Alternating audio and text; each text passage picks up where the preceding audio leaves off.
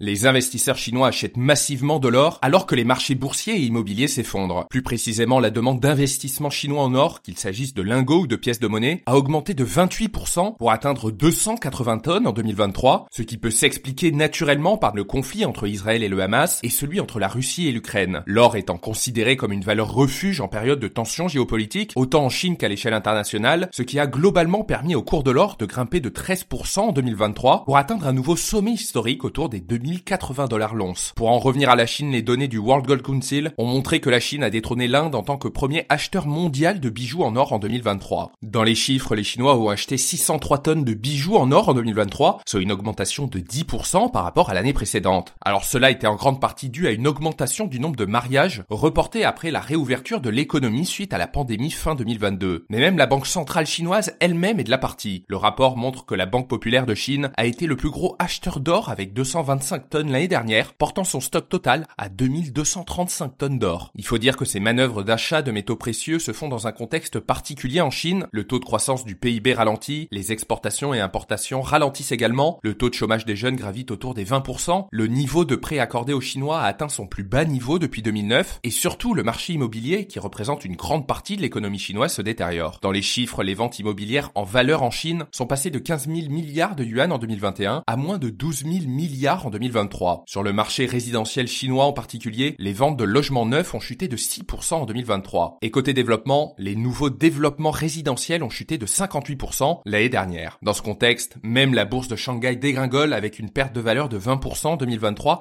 et continue sa chute en 2024. Le marché action chinois a connu son pire début d'année depuis 2016. Ainsi, dans ce climat d'incertitude, une grande partie des Chinois placent leur épargne dans l'or, ne sachant pas vraiment comment faire fructifier autrement leur argent. Et notez que ce podcast est soutenu par Quorum l'épargne.